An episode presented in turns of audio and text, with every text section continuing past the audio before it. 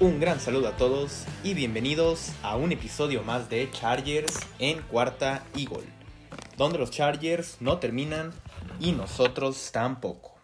Ya lo saben amigos, yo soy Luis Chávez y estoy muy feliz de que me puedan acompañar a un episodio más de este su programa favorito para hablar del equipo de Los Ángeles Chargers. Y ya preparándonos para lo que será esta semana otra semana más en el calendario, que ya se nos está yendo la temporada un poco rápido, pero igual la hemos disfrutado bastante. Recordamos que eh, el equipo jugará contra Minnesota el domingo a las 3 de la tarde, 3 con 5 minutos, hora del centro de México. El partido será en Los Ángeles, en el SoFi Stadium. Pero antes de comenzar a hablar de este partido, vamos a escuchar este mensaje de nuestros patrocinadores. Joker, no lo esperas. Todo lo que necesitas al instante. El futuro del supermercado está aquí. En 15 minutos te llevamos frutas, verduras, tus marcas favoritas y todo lo que necesitas. Envío al instante. Productos de calidad, precios justos y un mundo mejor en Joker. ¿Qué más quieres? Joker, no lo esperas. Entonces ya lo saben amigos, hay que descargar Joker y van a poder utilizar este código de PS-cuarta y gol 100. Lo repito, PS con mayúsculas, de hecho todo es con mayúsculas, PS-medio, cuarta y gol 100, todo junto, para tener 100 pesos gratis en tu compra de 140. Ya lo saben, entonces descargar Joker para poder utilizar esta promoción porque Joker no lo esperas.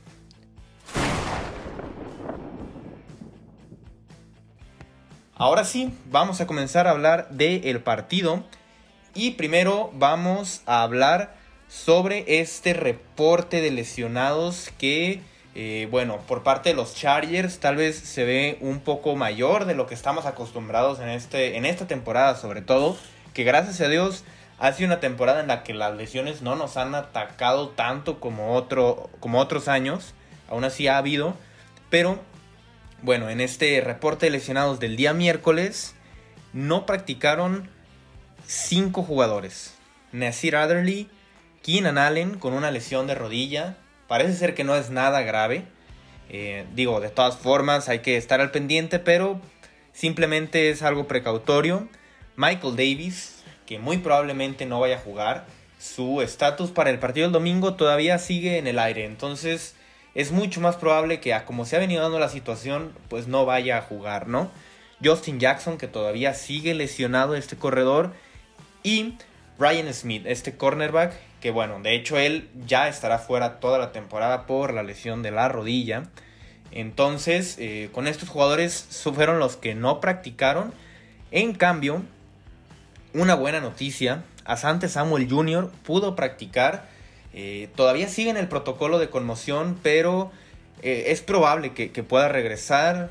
Yo creo que yo le daría un 50-50, porque bueno, el hecho de que ya esté practicando, está practicando obviamente en un jersey en el que se indica que no haya contacto, no tiene contacto todavía, pero pues ya, ya está de vuelta en el campo, solo falta que, que pueda salir de este protocolo para que, pueda regresar a, jugar, porque además ya lo necesitamos, ¿no? Este cornerback que a pesar de ser novato, tanto nos ha ayudado y pues eh, sería de bastante utilidad para este partido. Así que bueno, este es el, reporte de lesionados por parte de los Chargers. Y bueno, había olvidado comentar algo, lo voy a comentar rápido. Eh, Justin Herbert ganó el premio a eh, jugador ofensivo de la semana de la conferencia americana el partido pasado. Todos vimos la excelente actuación que tuvo, todas las yardas que pudo obtener, todos los pases. Una actuación impecable de Justin Herbert.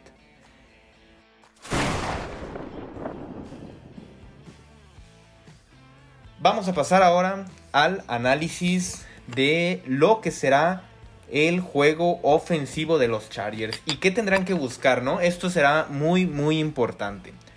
Porque aquí podemos observar una similitud muy grande con eh, del equipo de Minnesota con el equipo de los Chargers. ¿Y a qué voy con esto?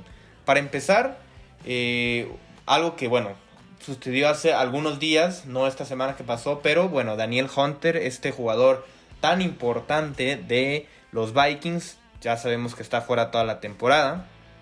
Entonces, lo que, eh, a lo que me refería con que son equipos tan similares o que tienen esta similitud, ambos tienen la misma debilidad. ¿Y a qué me refiero? Al ataque terrestre. El equipo de, em, de los Vikings es un equipo bastante débil contra el ataque terrestre. Son la sexta peor. Los Chargers ya sabemos es la peor. Los Chargers no hay que no hay necesidad de recordarnos eso y de seguir poniendo el dedo en la llaga, pero bueno. Eh, Minnesota es el sexto peor entonces contra la carrera. permiten 4.8 yardas por acarreo.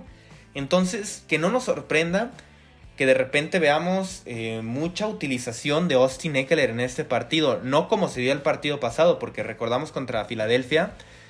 Fue una utilización mucho más leve de Austin Eckler. No, no lo utilizaron como, como tal vez lo venían estado haciendo. Pero obviamente era, plan, era parte del plan de juego. Y creo que esta vez podría ser ahí por donde se ataque, ¿no? Eh, porque igual que los Chargers, la eh, fortaleza de esta defensiva es la defensiva aérea. Al igual que los Chargers, que es de las mejores de la liga, eh, los Vikings son eh, también una, una, muy buena defensiva. A ver, no está en el top 5, pero es la 11 contra el pase. Y además de esto, es la cuarta defensiva que menos porcentaje de pases completos permiten. Eso ya es diferente. Aquí sí es top 5.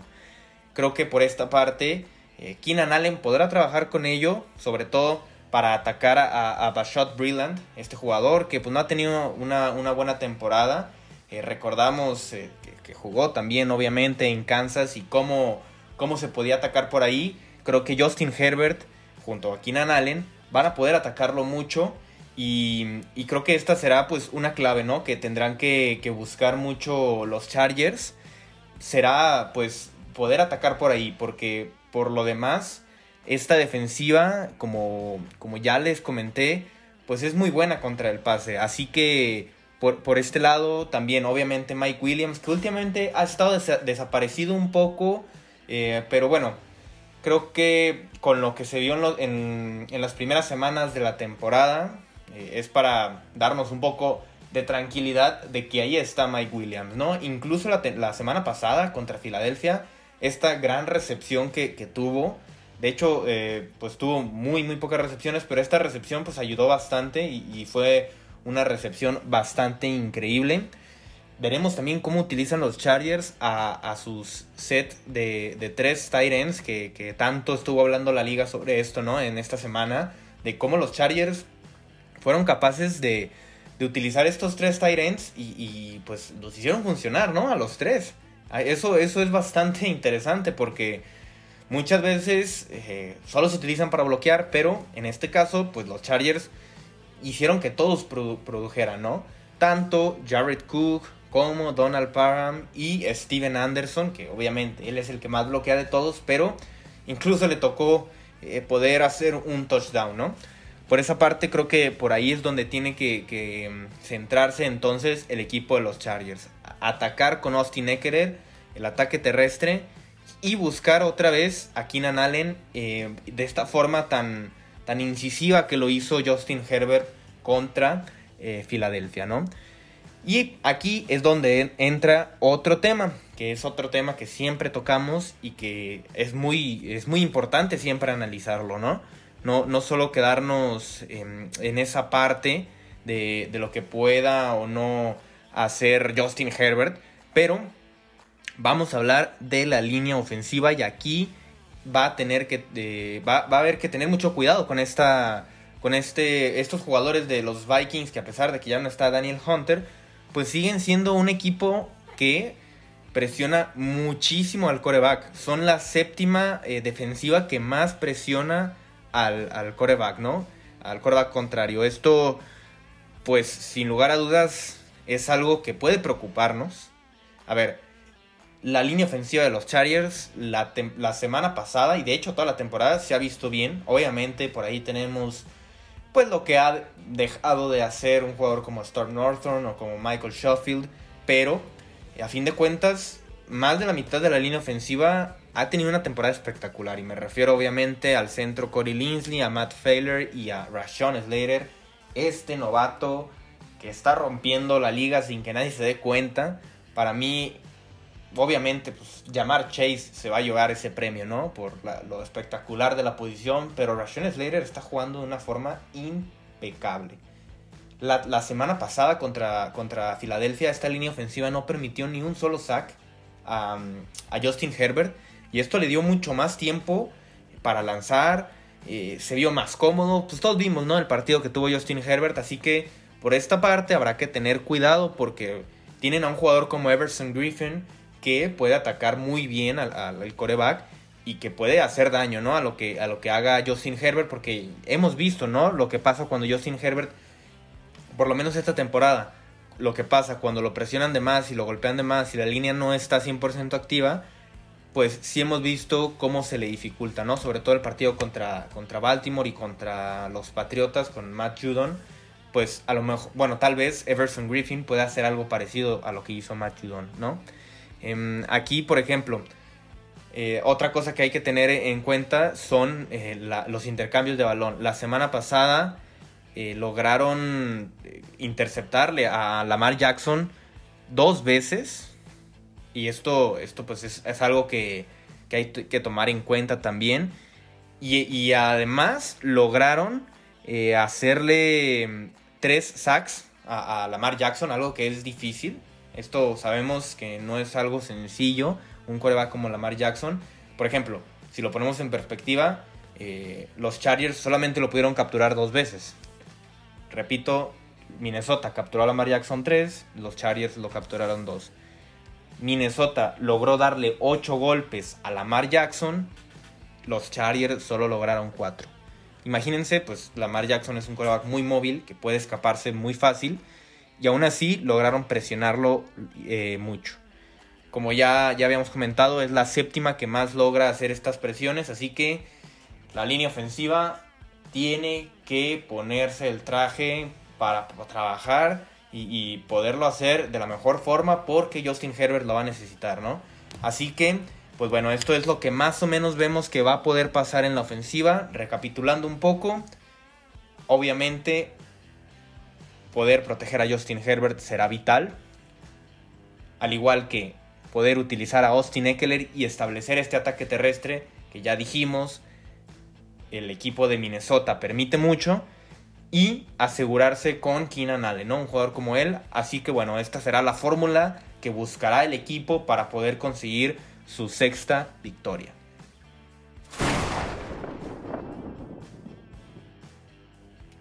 Vamos ahora a lo que podemos esperar del otro lado del ovoide. Y hablamos de la defensiva. Una defensiva bastante polarizante incluso en sus dos fases, ¿no? Y, me refiero a, que como ya comenté, la peor, la peor contra la carrera y una de las mejores contra el pase. Incluso es la segunda mejor eh, eh, en términos generales contra el pase. Así que Creo que por esta parte, pues los Vikings van a tener con qué atacar, ¿no? ¿Y a qué me refiero? Sabemos que los Vikings tienen a un jugador como Dalvin Cook. A pesar de todo lo que se ha hablado en la semana de Dalvin Cook, que obviamente no nos vamos a meter aquí en esos temas, eh, es probable, muy poco probable que no juegue, pero es probable que no juegue. Pero vamos a tomar esto como si jugara, ¿no? Dalvin Cook. Normalmente Incluso si no juega, pues tienen un jugador como Alexander Mattinson, ahí que, que lo puede suplir de muy buena forma. Ya lo hemos visto muchas veces. Alexander Mattinson creo que es el mejor suplente de la liga. Tal vez ahí junto a Tony Pollard. Pero ah, bueno, qué, decir, ¿no? Así que, bueno, el, el, equipo de los Chargers otra vez tendrá que ensuciarse las manos en la ofensiva terrestre. Porque ahí les va. Los Vikings son la ofensiva terrestre, eh, la número 18 que más corre. Dices, bueno, no tiene tantos intentos de acarreo, ok, pero luego acá viene lo difícil. Es la número 11 en yardas por partido en el tema del ataque terrestre. Y es la número 8 en el promedio de yardas por acarreo. Una ofensiva terrestre eficiente contra una defensiva terrestre deficiente que permite 5 yardas por acarreo es algo muy peligroso, así que habrá, habrá que tener mucho cuidado.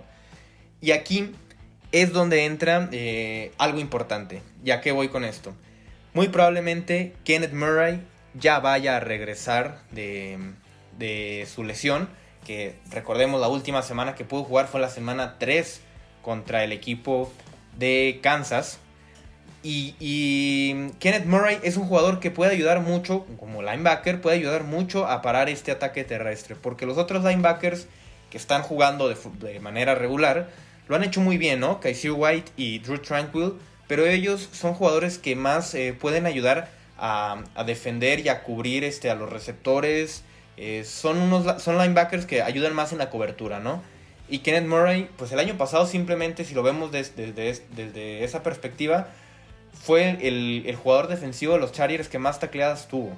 Así que creo que Kenneth Murray podría ayudar a este juego, a, parar este juego terrestre si es que regresa. Brandon Staley incluso comentó que él, pues ya, eh, eh, ya espera que regrese. O sea, para, él ya está contando con, con, con, Kenneth Murray para este partido.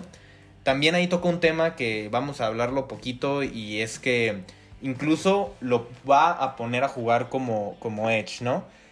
Tal vez para acompañar un poco a, Joey Bosa y, ayudarle en esta presión y que los equipos no le hagan triple cobertura a Joey Bosa, bueno, no cobertura, triple marcaje a, Joey Bosa para que no pueda llegar al coreback, pues Kenneth Murray tiene las habilidades y tiene la capacidad para ser un jugador que pueda también atacar por el exterior al coreback. Así que lo que comenta Brandon Staley es que pues van a empezar a probar ese, ese panorama, ¿no?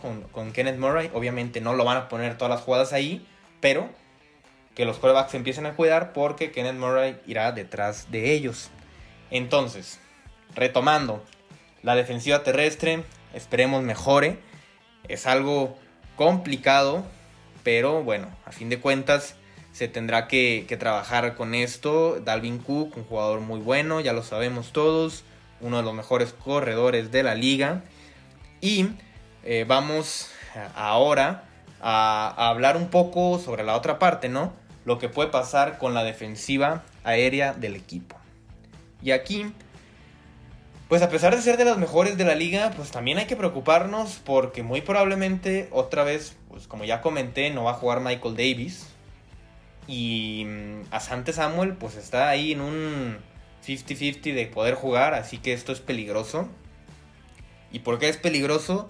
Pues bueno, imagínense ustedes, Adam Thielen y Justin Jefferson. Justin Jefferson, este jugador que estuvo cerca de quitarle el, novato ofensivo del año el, en el año pasado a Justin Herbert. A fin de cuentas, obviamente, todos sabemos que se lo llevó nuestro gran coreback, pero eh, Justin Jefferson es un gran receptor y es un jugador que sabe explotar muy bien los espacios y que sabemos que puede hacer estas jugadas explosivas que, pues, de repente un touchdown de 50 yardas o cosas así, ¿no?